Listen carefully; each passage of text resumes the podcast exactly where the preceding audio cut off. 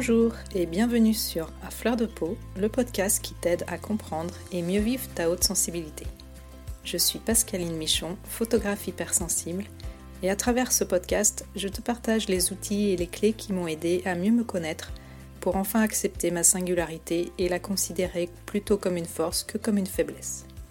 Ce podcast est une source d'inspiration qui t'offre un nouvel éclairage sur ta façon de fonctionner afin que tu apprivoises ta haute sensibilité pour vivre une vie plus apaisée et épanouissante.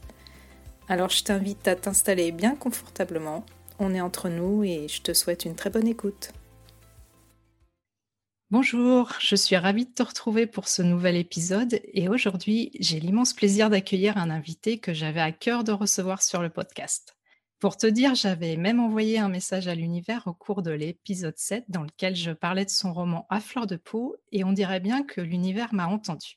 Cet invité, c'est un spécialiste reconnu de la haute sensibilité en France. Il est psychanalyste, chercheur en psychologie et auteur de nombreux ouvrages. Il a également créé en 2016 l'Observatoire de la sensibilité et il milite pour réhabiliter la haute sensibilité dans la société. Je t'ai parlé de lui à de nombreuses reprises sur le podcast et tu l'auras sûrement reconnu, mon invité est Saverio Tomasella. Bonjour Saverio. Bonjour Pascaline. Je suis vraiment ravie que tu aies accepté mon invitation à venir sur le podcast.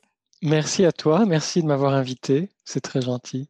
Et puis en plus, je te remercie d'autant plus que tu as accepté qu'on se tutoie, donc euh, c'est vraiment super. Avec plaisir. Donc, si j'ai tenu à t'inviter aujourd'hui, c'est pour qu'on s'intéresse plus particulièrement à un ouvrage qui a été publié récemment. Pardon. Il s'agit euh, de ton livre Lettre ouverte aux âmes sensibles qui veulent le rester, qui est paru euh, chez Larousse.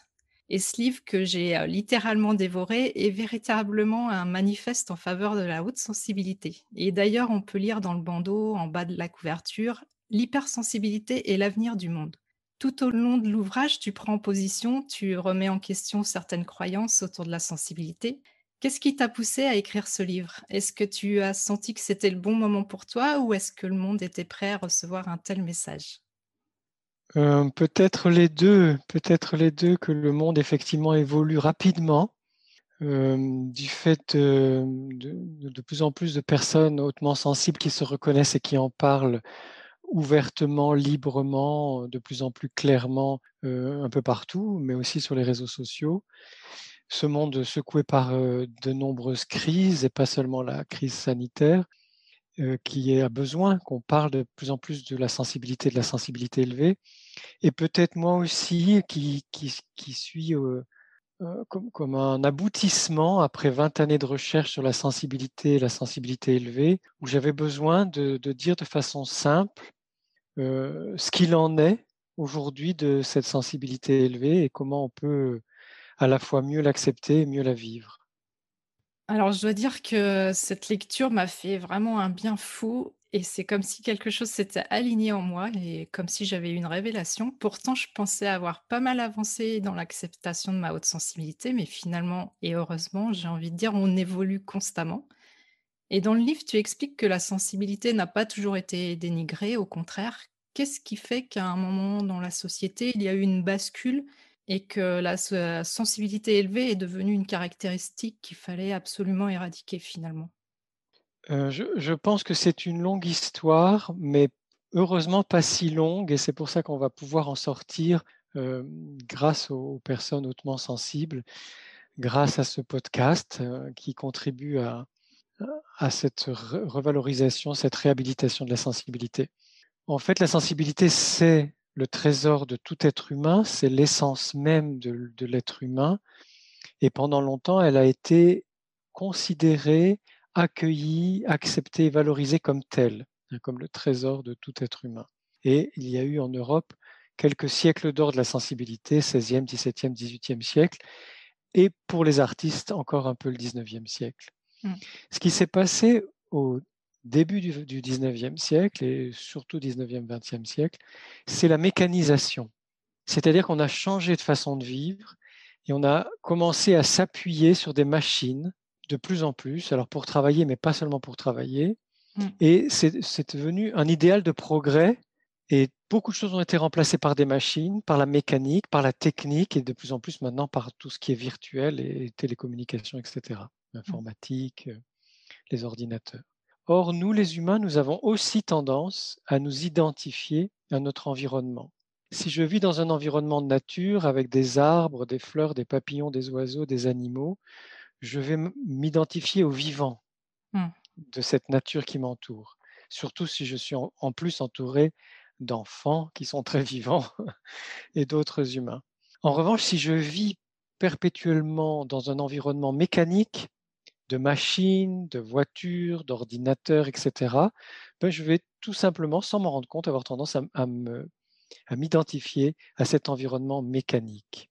Et mmh. c'est ce qui s'est passé avec les révolutions industrielles. Les humains, en tout cas en Occident, se sont de plus en plus identifiés à des machines, à des mécaniques, à des techniques, à tout ce qui est euh, euh, virtuel et télécommunications, aux ordinateurs, à l'informatique, etc. Et donc, ils sont imaginés, en se fourvoyant, en se trompant, ils ont imaginé que nous, les humains, pour réussir, pour être en bonne santé, pour bien communiquer, pour euh, que tout se passe bien, nous devions être performants comme des machines. Et dans cette idéologie ou cette culture qui découle de la machinisation de la technologie, la sensibilité n'a aucune place. Hmm. Les ordinateurs ne sont pas sensibles, les machines, les voitures ne sont pas sensibles. Et donc, on a eu une espèce de retournement, c'est-à-dire que ce qui est le fondement même de la nature humaine, son essence, son trésor, est devenu quelque chose qui a été banni, pas forcément mal vu, mais banni, ça n'existe pas, ça n'a pas d'intérêt, et ça pose problème puisque la sensibilité, il n'est pas possible de la contrôler comme on contrôle une machine, comme on programme un ordinateur. Et donc dans cette culture-là, on a mis de côté, on a évacué la sensibilité, et chaque fois qu'elle revient, sous la forme de l'expression de nos émotions notamment, mais enfin toutes les formes de sensibilité, donc les sensations, les émotions, les sentiments, les intuitions et l'imagination, chaque fois que ça revient, ça dérange. En plus de ça, il y a un autre phénomène qui est particulièrement net en France avec Napoléon Bonaparte qui a réintroduit le droit romain euh, au début euh, du XIXe siècle. Il faut savoir qu'avant le, code euh, civil, les femmes avaient beaucoup plus de droits. Avec le retour du droit romain sous Napoléon, il y a quelque chose qui se passe et qui est grave, alors déjà, les femmes n'étaient pas forcément bien vues. Hein. Les sorcières pouvaient être brûlées, condamnées tout simplement parce qu'elles avaient de l'intuition ou du génie ou, qu'elles étaient médiums ou qu'elles étaient guérisseuses, etc. Mais là, il y a quelque chose qui se durcit encore plus et qui va donner complètement, totalement, intégralement le pouvoir au, père de famille, dans la famille, et au patron dans la, dans la vie économique. Et ça va créer un système patriarcal, machiste, complètement misogyne, qui, pour survivre, pour continuer, euh, renforce cette idée que la sensibilité, c'est pas bien, que la sensibilité, c'est une faiblesse, que la sensibilité, c'est fait pour les femmes, et donc des idées complètement fausses qui ne font que renforcer cette tendance à vouloir se débarrasser de la sensibilité ou, pire, de la dévaloriser. Du coup, c'est vrai qu'il y a une sorte, euh, comme si on se déshumanisait avec euh, le côté des machines. Et puis il y a aussi ce patriarcat dont tu parles pas mal dans l'ouvrage, qui fait beaucoup de tort à la sensibilité en fin de compte. Oui, tout ça, effectivement, ça, finit par promouvoir une conception déshumanisée de l'humain, donc mmh. désensibilisée. Et toutes les personnes qui sont vraiment humaines, qui sont sensibles et qui expriment leur humanité, donc leur sensibilité, sont mal vues dans le système et sont rejetées ou sont mises aux marges ou au banc. Mmh. Et en fait, euh, on, a besoin, et c'est aussi ça qu'exprime euh, cette grande vague euh, de personnes qui parlent de leur sensibilité élevée, c'est que nous avons absolument besoin de retrouver notre sensibilité, donc notre humanité. Mmh. Et moi, ce que j'ai aimé dans cet ouvrage, c'est que tu mets un petit peu les points sur les i, mais toujours de manière bienveillante, comme tu en as l'habitude. Et en ce qui me concerne, notamment par rapport à ma propre expérience, j'avais tendance à penser que les personnes hautement sensibles étaient plus résilientes. Or, tu, tu nous dis que ce n'est pas vraiment ça et tu parles plutôt de sensibilité avantageuse. Est-ce que tu veux bien développer ce point et qu'est-ce qui fait que malheureusement certains n'arrivent pas à sortir d'une espèce de spirale de négativité, si on peut dire? Oui, alors je, vais répondre en deux temps parce qu'il y a deux choses très importantes dans ta question. D'abord, en ce qui concerne la résilience, donc je vais vous proposer la version officielle et puis après, c'est important toujours de revenir à la réalité. Dans la version officielle de toutes les études anglo-saxonnes sur la sensibilité élevée, les chercheurs anglo-saxons disent que la personne hautement sensible, highly sensitive person, n'est pas résiliente. Mmh. Et ça choque beaucoup les Françaises et les Français euh, parce que nous, nous avons, euh, avec Boris Cyrulnik, mmh. une autre une autre et une haute idée de la résilience.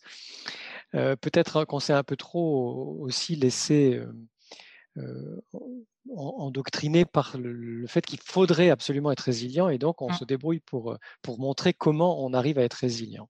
Mais sur le plan des études scientifiques et du constat, donc les enfants orchidés, les enfants hautement sensibles et les adultes hautement sensibles n'ont pas de façon spontanée, naturelle, un accès évident ou immédiat à la résilience. C'est ça que ça veut dire. D'accord.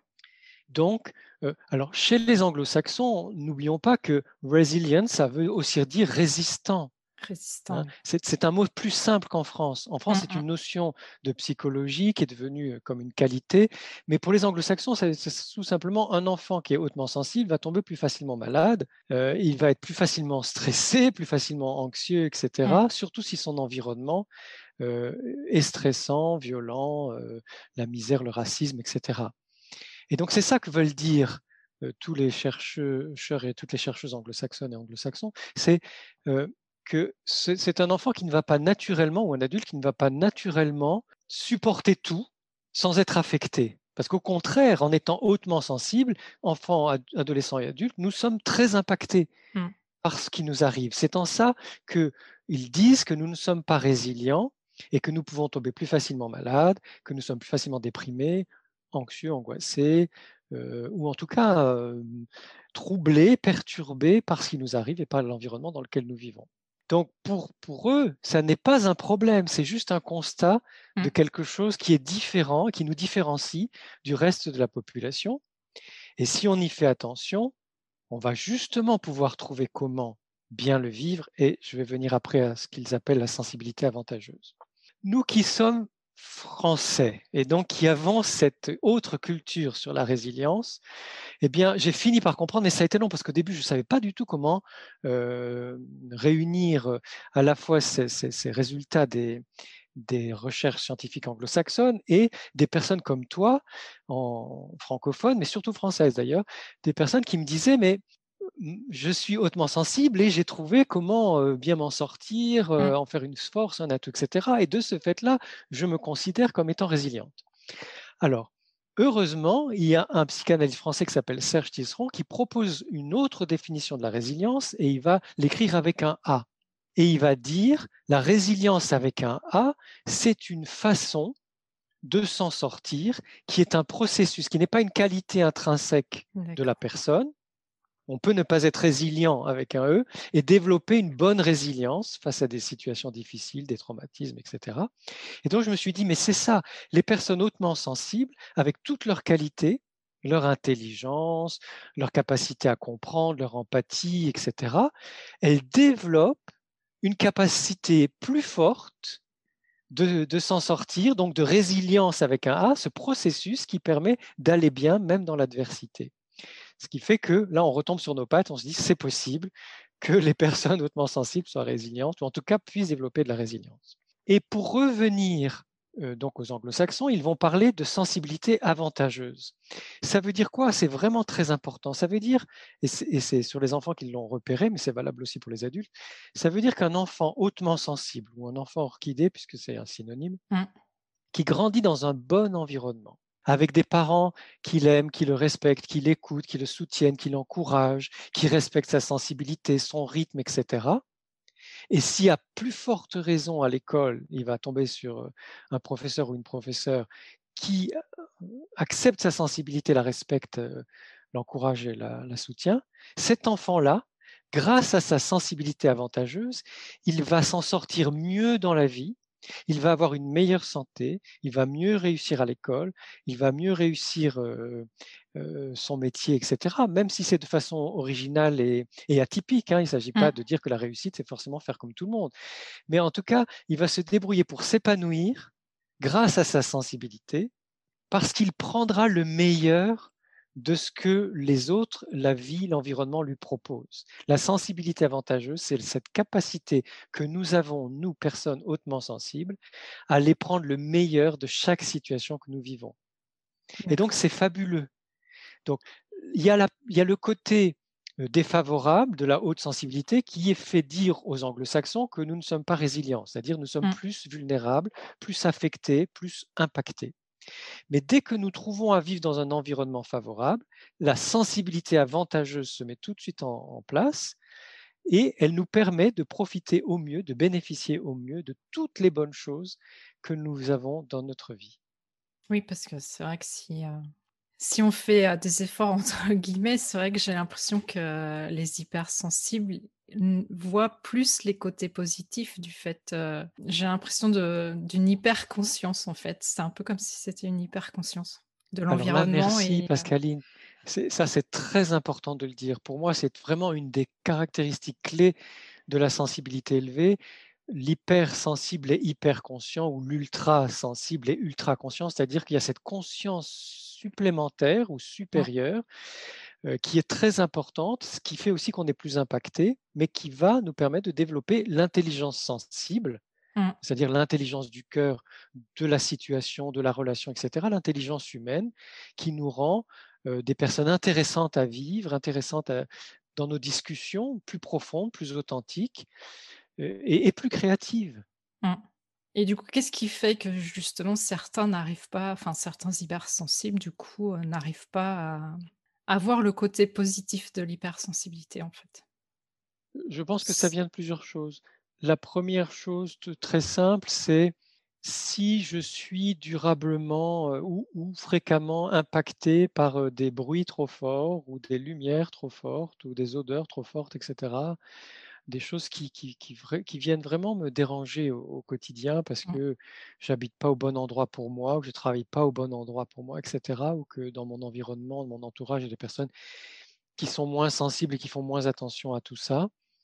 On peut facilement être omnubilé malgré soi, être mmh. envahi par ces désagréments sensoriels. Hein. Mmh. Trop de bruit, trop de lumière, trop de, trop de stress aussi. Et du coup, si c'est là tous les jours, on a beau méditer, essayer de faire tout ce qu'on peut, mmh. se reposer, faire de la relaxation, etc. Notre environnement est trop pénible.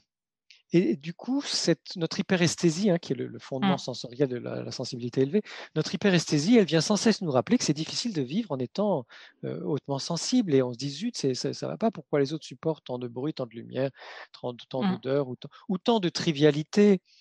Hein, parce que les, personnes ultra-sensibles, nous n'aimons pas la grossièreté, la vulgarité gratuite. Mmh. C'est sûr que dans la relation amoureuse, dans la sexualité, on aime ça, la sexualité. On n'est pas gêné par le corps ou par le plaisir, mais c'est mmh. avec la personne qu'on aime. Quand c'est mmh. comme ça, pour déballer des trucs devant les collègues, faire rire grassement, la vulgarité, ça ne nous intéresse pas. Ce n'est pas un truc qui, nous, qui nous motive, tout simplement. Et donc tout ça, ça peut être lourd ou des gens qui sont dans, une réflexion vraiment très très basse, hein, de râler pas crête, où nous on a besoin de pouvoir réfléchir de façon fine, subtile, mmh, approfondie, etc. Donc mmh. c'est vrai qu'on peut vite s'ennuyer dans un certain type d'environnement. Mmh. Et tout ça, si c'est au quotidien, ça fait dire à la personne hautement sensible que, enfin ça lui fait croire que sa sensibilité élevée est le problème. Et c'est là qu'elle se trompe.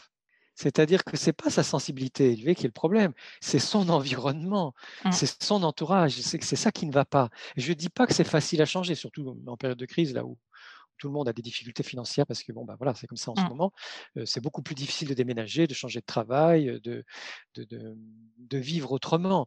Mais c'est important qu'elle se dise quand je pourrai, quand j'aurai les moyens, je vais m'offrir une autre vie qui me correspond Et là, elles pourront sentir et vivre au jour le jour euh, les bénéfices de cette sensibilité élevée et non pas tous les désavantages qu'on a euh, dans une mmh. société bruyante, stressante euh, et, qui, est sans, délicatesse, une société de l'indélicatesse.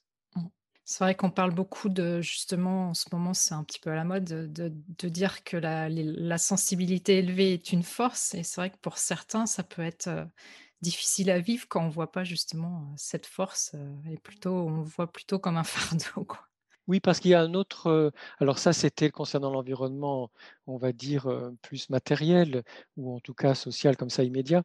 Mais il y a aussi une autre, il y a aussi d'autres difficultés, notamment le fait d'être plus facilement déstabilisé, voire découragé par les critiques, les reproches ou mmh. certaines remarques sous forme de plaisanterie que les autres. C'est-à-dire, comme nous sommes...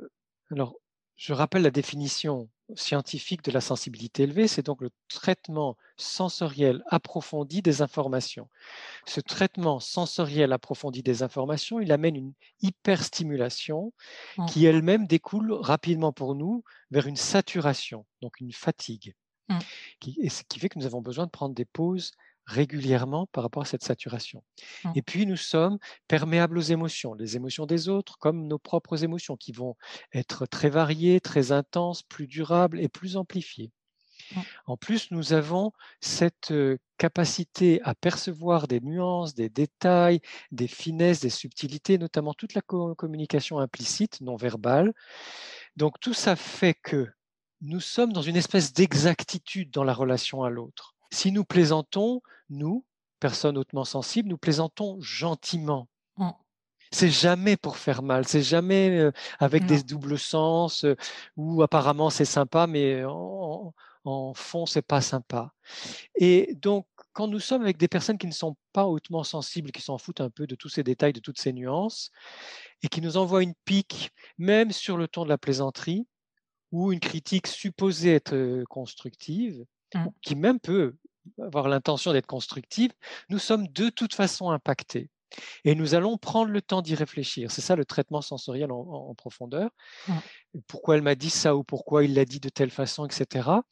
Et tout ça fait que dans les relations sociales, si nous sommes avec des personnes qui n'ont pas un grand cœur, je vais, dire un gros mot, que c'est devenu un gros mot dans notre société, mais si on n'est pas dans des personnes qui sont pures, qui sont sincères, quoi, authentiques, mmh.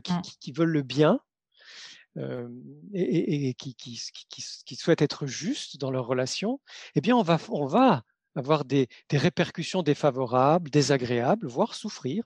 On va mmh. souffrir dans certains types de relations, notamment au travail ou parfois en famille, mmh. avec des personnes qui sont indélicates, qui n'ont pas de tact, qui sont lourdes ou, ou qui, comme ça, ne prennent pas de précautions, alors que c'est si simple de réfléchir une seconde de plus pour tourner sa phrase autrement, ou mmh. d'attendre le bon moment pour, pour, pour faire sa réflexion, sans que ce soit en public, par exemple. Il y a toutes sortes de façons de faire qui, qui pourraient être favorables tout le temps. Il, il s'agit simplement de ne pas être dans l'automatisme, de balancer ce qu'on a à dire à l'autre, et mmh. de prendre le temps d'y réfléchir avant de le dire. Donc tout ça fait que de toute façon, être hautement sensible, c'est difficile. Alors déjà, on se fatigue plus vite, mmh. on est envahi par les émotions, mais en plus, on est, on est très impacté par les relations sociales, par ce que les gens disent ou font dans les relations avec nous. Et c'est comme ça. Et c'est pour ça que beaucoup de personnes se disent, mais ça ne peut pas être une force, tout ça. Comme c'est difficile. Mmh, il y a, il y a une, une, espèce de confusion entre difficulté ou réceptivité, où nous sommes très réceptifs, et force. Non, en fait, notre grande force, parce qu'en plus c'est une grande force, c'est pour ça que dans le livre je parle aussi de puissance. Notre puissance, elle vient du fait que comme c'est difficile de vivre comme ça, enfin il y a des moments extraordinaires et magnifiques, mais dans les relations sociales ça peut être difficile, ça nous, ça nous ça demande que nous développions une plus grande sagesse, une meilleure compréhension des relations humaines, une meilleure mmh. compréhension, une meilleure connaissance de nous-mêmes.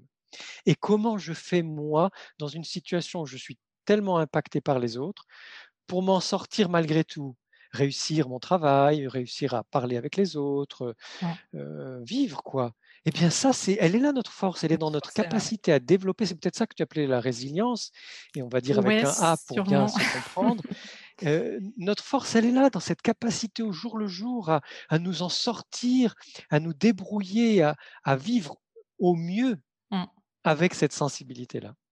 Du coup, je rebondis. Dans le podcast, j'évoque régulièrement l'importance de revenir au corps. Et je suis convaincue que c'est le meilleur moyen pour aller justement vers l'acceptation de sa grande sensibilité et de soi-même dans une manière plus globale. Et justement, dans le livre, tu consacres une bonne partie à développer cette idée de revenir euh, au corps, de réconcilier le corps et l'esprit. J'aimerais beaucoup que tu nous en parles. Tu parles notamment d'alimentation, entre autres. Oui, alors c'est très très important ça, le, retour au corps ou le fait de bien habiter son corps, d'aimer son corps, de prendre soin de soi, parce que justement, notre sensibilité, c'est pour ça que je parle d'intelligence sensible, pour moi il n'y a pas d'intelligence pure ou d'intelligence abstraite, on va dire, mmh. euh, même les gens qui sont très intellectuels et qui se sont coupés de leur corps, quand ils étaient enfants et qu'ils ont développé leur intelligence, ils l'ont fait à partir de leur sensibilité. La sensibilité, c'est un peu le, la passerelle entre le corps et l'âme, ou entre le corps et l'esprit. Euh, et, justement, euh, elle est dans le corps. Bien sûr qu'à à travers nos émotions, nos sentiments, nos, nos réflexions, nous pouvons passer du côté de la conscience, donc du côté de l'esprit. Mais de toute façon, notre sensibilité, elle est d'abord dans le corps et elle mmh. passe par notre corps, elle traverse notre corps. Et pour bien nous connaître et bien nous accepter et aussi nous apaiser, on a besoin de revenir au corps. Alors, quand je dis apaiser, c'est parce qu'on a découvert en neurobiologie que le système vagal, le, système nerveux autonome, le, grand nerf vagal qui a toutes sortes de branches un peu partout, il est activé, c'est-à-dire que nous retrouvons le calme, nous retrouvons la confiance, nous retrouvons le goût de la relation à l'autre, ça c'est le, le, nerf vagal ventral. Ce système nerveux autonome, il est activé quand nous prenons conscience des sensations qui sont là maintenant dans notre corps. Mmh. Que donc la meilleure des thérapies, c'est chaque fois de revenir au corps et à ce qui se passe là dans le corps, donc nos sensations. Et même quand on, vit une émotion forte, ou une émotion qui nous dépasse, ou qui nous déborde, ou qui nous envahit, c'est en revenant, qu'est-ce que cette sensation me dit dans mon corps? On ferme les yeux et on écoute, j'ai mon estomac qui se serre, mon plexus solaire qui est, qui est contracté, j'ai des picotements dans les mains, euh, des fourmillements dans les pieds, je sens un peu de sueur sur mon front, je, la tête euh, qui me semble être dans un étau, la, gorge serrée, les épaules tendues, etc. Alors à chaque fois c'est un peu différent, mais le simple fait de revenir au corps et aux sensations de cette émotion-là à ce moment-là permet au corps, au système nerveux, de traiter l'information émotionnelle et nous nous libérons de l'émotion, avec en mmh. plus parfois un cadeau, un souvenir, une pensée, une vision qui nous donne une information précise sur l'émotion que nous venons de vivre. Parce que nos sensations et nos images, les, visions qu'on peut avoir, les flashs d'intuition ou les rêves mmh. qu'on fait, tout ça c'est lié. Et que si j'écoute mes sensations, il arrive un moment où j'ai un cadeau sous forme de vision, d'image ou de, ou de flash, de quelque chose qui vient m'informer sur ce que je suis en train de vivre. Donc de toute façon, on a toujours besoin de revenir au corps. Et ça veut dire aussi prendre soin du corps au jour le jour, parce que si je suis dans un corps souffrant, ou dans un corps tout le temps tendu, ou dans un corps mmh. que je néglige, je ne saurais pas l'écouter. Donc ça passe par un bon sommeil, de l'exercice physique, on bouge, quoi, tout mmh. simplement, même si on veut danser de façon libre sur de la musique, hein, il ne s'agit pas forcément de faire un sport particulier, mais de, bouger dans son corps, d'être dans son corps au jour le jour, de marcher. Et, si on peut marcher dans la nature ou dans un parc, c'est encore mieux. Bon, cela dit, si on habite en centre-ville, on peut aussi marcher en ville. Donc de bien dormir, de bouger dans son corps, de bien manger. Et alors c'est intéressant parce que comme nous sommes ultra sensibles, nous sommes aussi très touchés par les choses que nous mangeons. Il y a des choses qui nous correspondent et d'autres pas. Il y a des choses que nous digérons bien et d'autres pas. Mmh. moi, par exemple, j'ai beau aimer le vin, le café, le thé, le chocolat, ça ne me réussit pas. Donc au, quotidien, bon, si, c'est un jour de fête, je vais boire un, verre de vin, manger du chocolat et peut-être même prendre un café en, fin de repas. Mais au jour le jour, j'évite les aliments ou les boissons qui ne me conviennent pas parce que ça me met dans un état qui est trop speed, qui est qui va pas et qui, mmh m'empêche de me sentir bien. De même qu'il y a des, aliments que je ne digère pas bien. Donc en faisant attention à tout ça, en étant attentif ou attentif à ce qui nous fait du bien, ce qui, ce qui nous va bien, eh bien, on va mieux vivre notre sensibilité. C'est-à-dire qu'on n'est pas obligé de manger comme tout le monde. C'est sur les aliments qui sont bons pour moi que je choisis de manger. Et tant pis si on me dit que je suis un original, c'est pas grave. Alors au-delà de l'alimentation, ben, si on peut éviter les pollutions, donc manger bio dans la Mmh. mesure du possible, ne pas vivre au bord d'une autoroute, un périphérique ou de voilà, d'un endroit où c'est très pollué. L'idée, c'est vraiment de s'écouter, de se Mmh. respecter, de prendre soin de soi. Prendre soin de soi. C'est vrai que moi j'ai remarqué, enfin, j'ai un syndrome, de l'intestin irritable et donc du coup forcément, je me suis dit: «C'est c'est lié à ma sensibilité, c'est pas possible autrement» et et du coup effectivement, il faut vraiment être à l'écoute, de soi c'est important.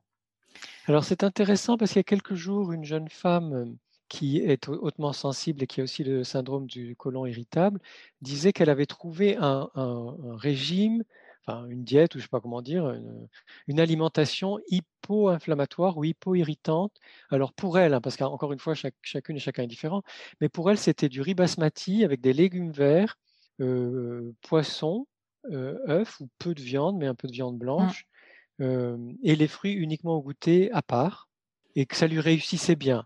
Après, il y a d'autres personnes qui vont préférer le régime végétarien, Mmh. d'autres personnes qui vont manger sans gluten. Heu, y j'ai une autre amie hautement sensible qui elle a qui mange sans gluten, sans lactose et sans sucre. Moi, c'est à peu près le le régime que j'ai, donc sans gluten, sans lactose et sans sucre et elle comme moi, ça nous réussit bien. Mais ce qui compte, c'est de trouver Chacun se trouve sa sa recette.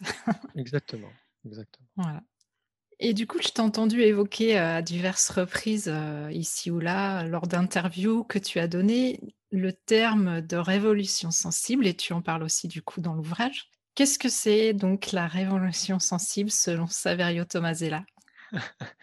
Alors, heu Déjà, je moi je pense que je suis le porte-parole, enfin j'e j'ess j'essaye d'être un des porte-parole des personnes hautement sensibles. Donc c'est pas tellement ma vision de la révolution sensible, c'est comment je sens les choses depuis une Mmh, vingtaine d'années, surtout ces dernières années, comment les grands sensibles, heu, témoignent, heu, ce à quoi elles ou ils aspirent et cetera. Donc déjà révolution, c'est pas dans un sens politique. Il s'agit mmh. pas de descendre dans la rue, de casser des vitrines, de mettre le feu aux voitures et de faire couler du sang. Je suis complètement pacifique, j'aime tellement pas la violence du tout, donc c'est de pas ce type de révolution Mmh, dont je parle. Moi, je parle d'une révolution copernicienne. Hein, on sait que Copernic et Galilée, quand ils sont quand ils ont dit que c'était la Terre qui tourne autour du Soleil et non pas le Soleil qui tourne autour de la Terre, on a parlé d'une révolution. mmh, Parce que c'est un changement de paradigme. Donc la révolution sensible, c'est ça. Hein, mmh, c'est ce type de révolution, c'est changer de regard, changer de vision, changer de paradigme pour réintroduire la sensibilité partout dans nos vies. mmh, Comme nous, humains, euh, la sensibilité, c'est notre qualité fondamentale, c'est notre qualité intrinsèque. Si nous l'oublions, si nous la dévalorisons, si nous la méprisons, si nous la rejetons, nous faisons une grave erreur pour tous les humains, donc pour la société, la culture et même l'économie et la politique. Donc cette révolution sensible, c'est de remettre la sensibilité au centre, mmh, comme, euh, comme euh, Copernic et Galilée ont remis le soleil au centre, parce que c'est la réalité, parce que c'est la vérité de la vie et de la mmh. nature. En remettant la sensibilité au, sens, au centre, on va remettre le cœur. Parce que finalement, nous les humains, non seulement nous, sommes bien avec notre sensibilité quand, nous la respectons et que nous, l'écoutons, la nôtre et celle des autres, mais aussi nous sommes des êtres de cœur, nous sommes, des, des êtres faits pour aimer et être aimés. Nous sommes sur Terre pour ça. C'est pas pour devenir riche, tant mieux pour les gens qui ont de l'argent. Je suis très content pour elles et pour eux. Mais l'objectif d'une vie, c'est de vivre l'amour, l'amour Mmh. amoureux, l'amour amical, l'amour avec des enfants ou des parents ou des frères et sœurs, l'amour universel pour des d'autres humains, quelle que soit leur, leur origine, leur ethnie, leur philosophie, religion, mode de vie, etc. Moi, je trouve que tous les habitants de la planète m'intéressent. En ce moment, je regarde beaucoup de documentaires sur différentes régions du monde.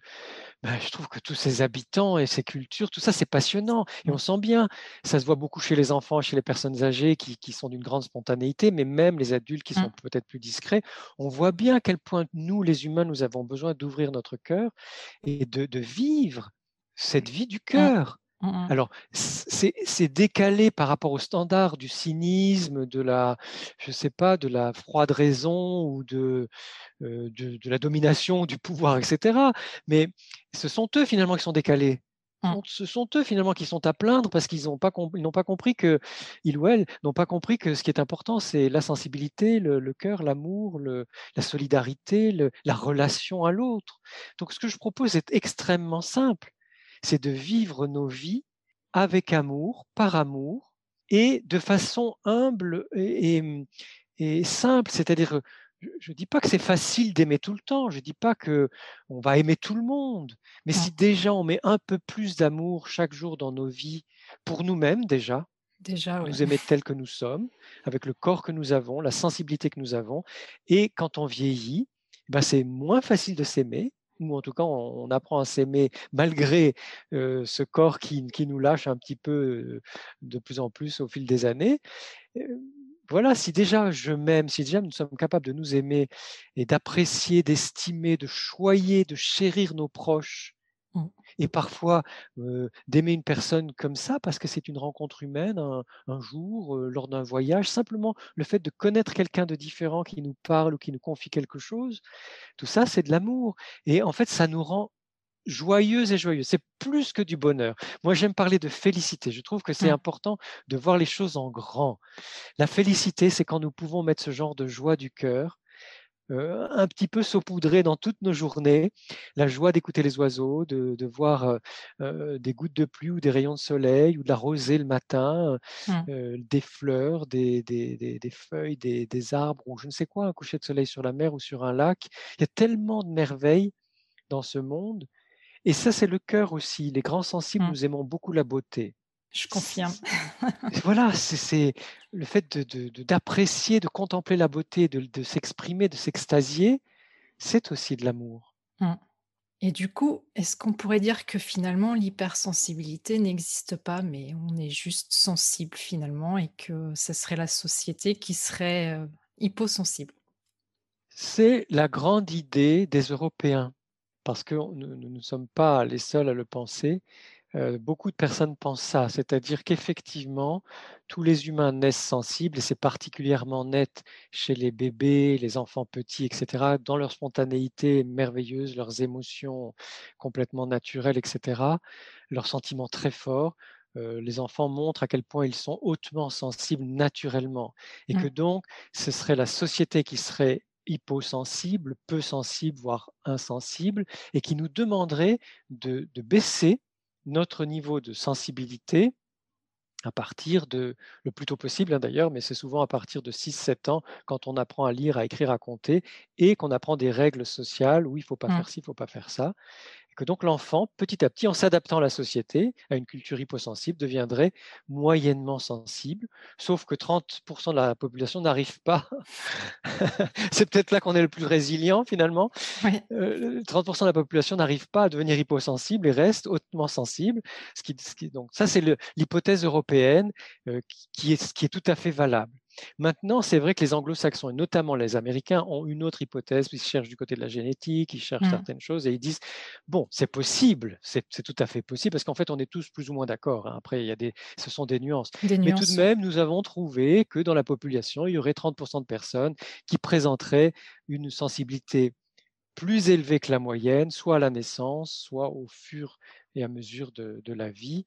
Donc finalement, on ne peut pas trancher. Mmh. Mais je trouve ça passionnant parce que je crois qu'il y a un peu des deux.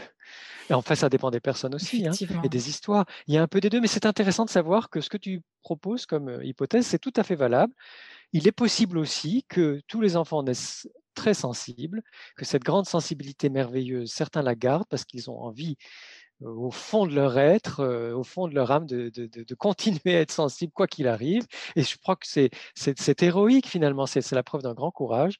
Mmh. Et on va dire, la majorité de la population, à peu près 70% de la population, qui accepte de s'adapter à une culture moins sensible ou peu sensible et qui donc baisse le niveau de sa sensibilité. Bon, J'avoue que moi, je, pense qu'on peut dire hypersensible ou hautement sensible, en tout cas, c'est ce que, le terme que je préfère. Mais euh, je m'interroge aussi, donc euh, voilà. Mais je trouve que c'est bien de s'interroger, c'est beau aussi parce que ça, laisse des portes ouvertes. Mmh et que ça permet, moi je pense que les deux hypothèses ont leur, euh, leur, qualité et leur euh, valeur, mais que l'hypothèse d'enfants très sensibles et de sociétés hyposensibles et d'adultes qui restent très sensibles parce que quelque part ils ont fait le choix, un choix de cœur et d'âme de rester très sensibles, c'est une, hypothèse qui permet aussi d'interroger le, manque de sensibilité de l'ensemble de la société et le peu de sensibilité d'une culture qui reste encore, même si ça évolue et, mmh. on fait tout pour, une culture qui reste encore peu favorable, trop peu favorable à la sensibilité humaine. Mmh. Est-ce que tu penses, toi, Saverio, que par rapport à la crise actuelle qu'on est en train de vivre, on a des chances que la société se transforme et justement évolue vers une plus grande prise de conscience, une plus grande sensibilité, justement? Je suis Est-ce que tu es optimiste, justement Oui, je suis un grand optimiste, justement, c'est ce que j'allais dire. Je suis un grand optimiste depuis très très longtemps et je pense que j'ai une nature optimiste comme ça, donc je ne me force pas à l'être. C'est vrai que les dernières crises, et notamment la crise sanitaire depuis deux ans, en tout cas depuis longtemps, on a l'impression qu'elle est... On ne sait plus. on ne sait plus tellement elle dure. ça nous a secoué. Ça nous a secoué. moi, en plus, j'étais malade. Bon, je, m'en suis remis, tout va bien, mais ça nous a secoué. dans le bon sens, dans le sens de oui, on a vraiment envie que le monde change et que mmh. le monde d'après soit mieux, que du point de vue de la sensibilité, on puisse réhabiliter complètement la sensibilité humaine, mais qu'on puisse aussi mieux respecter la nature et mieux respecter les mmh. humains, notamment mieux respecter les enfants. Et que moi, je, souhaite de tout mon cœur que ça aille dans ce sens-là, et je fais tout pour, et, je soutiens des, des, initiatives qui vont vraiment dans le sens d'un monde plus sensible, plus respectueux, plus humain. En même temps, on voit bien que le vieux monde, du pouvoir, de la domination, de mmh. l'argent, du contrôle, de, euh, de la, du peu d'honnêteté, si ce n'est de la malhonnêteté, ce vieux monde, il, s'accroche, hein, les gens s'accrochent à, des vieilles façons de faire. Mmh.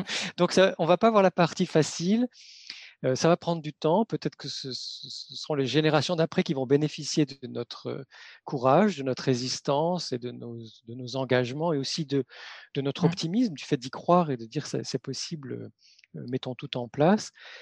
Donc moi, je recommande de garder espoir, d'y croire, de faire même des petites choses Hein, le fait de manger bio ou mmh. biodynamique, de, de, consommer local, de, dans la mesure du possible, hein, de ne pas mmh. consommer exagérément, de, de, soutenir des initiatives là où on habite.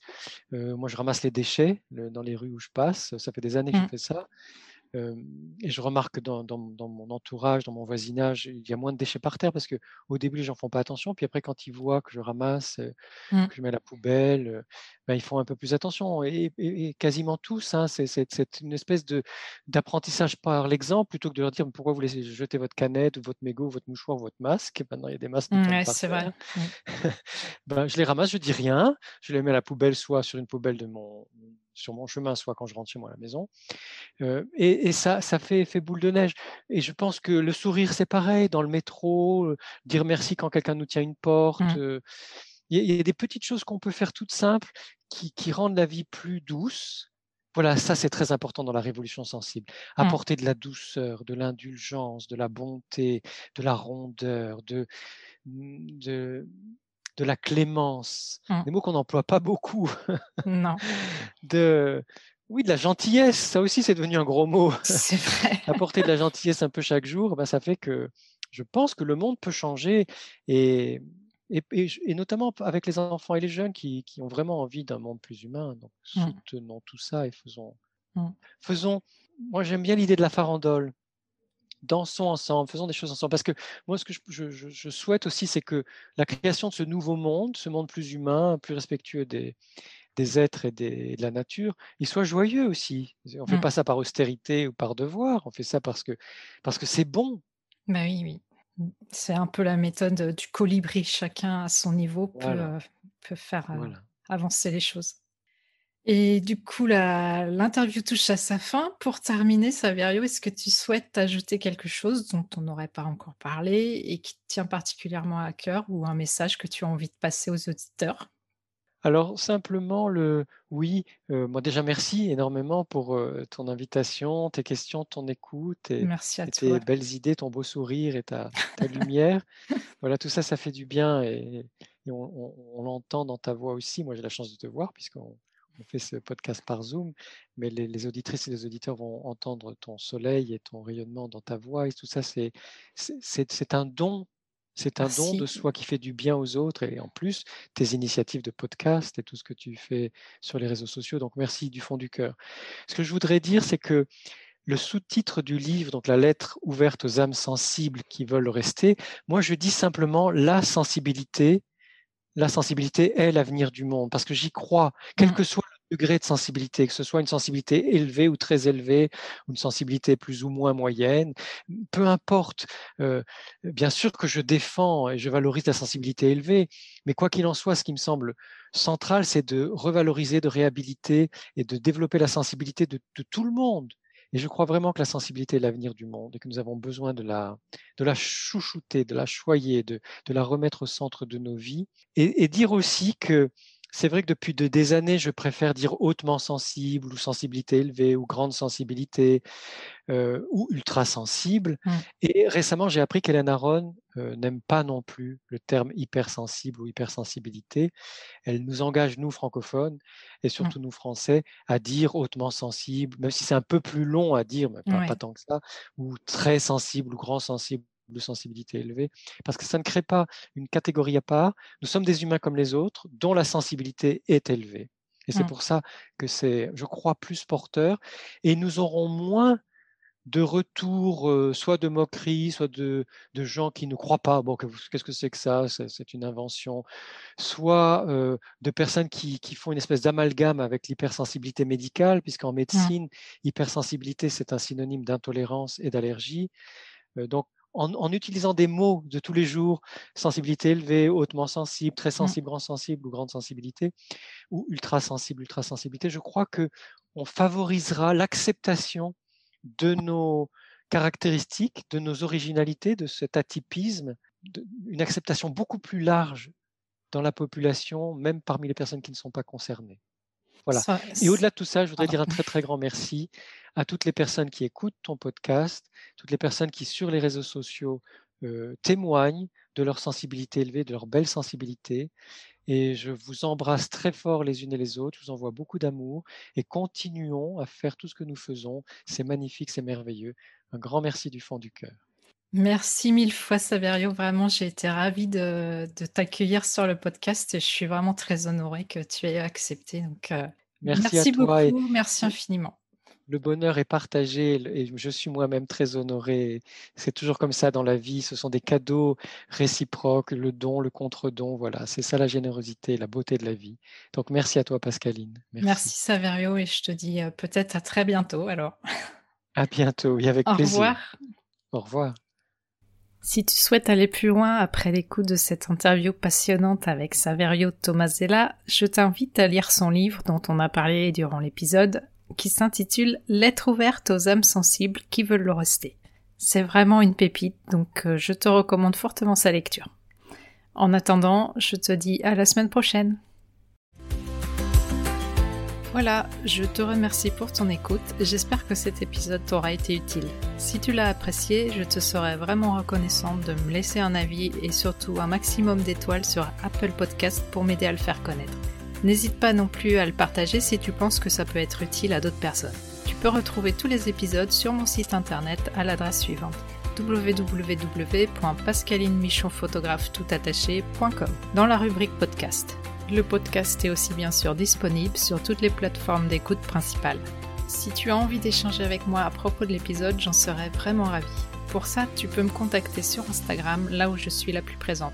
Le compte, c'est tout simplement à fleur de peau podcast avec des tirés vers le bas entre chaque mot. En attendant, je te donne rendez-vous la semaine prochaine pour un nouvel épisode. À bientôt!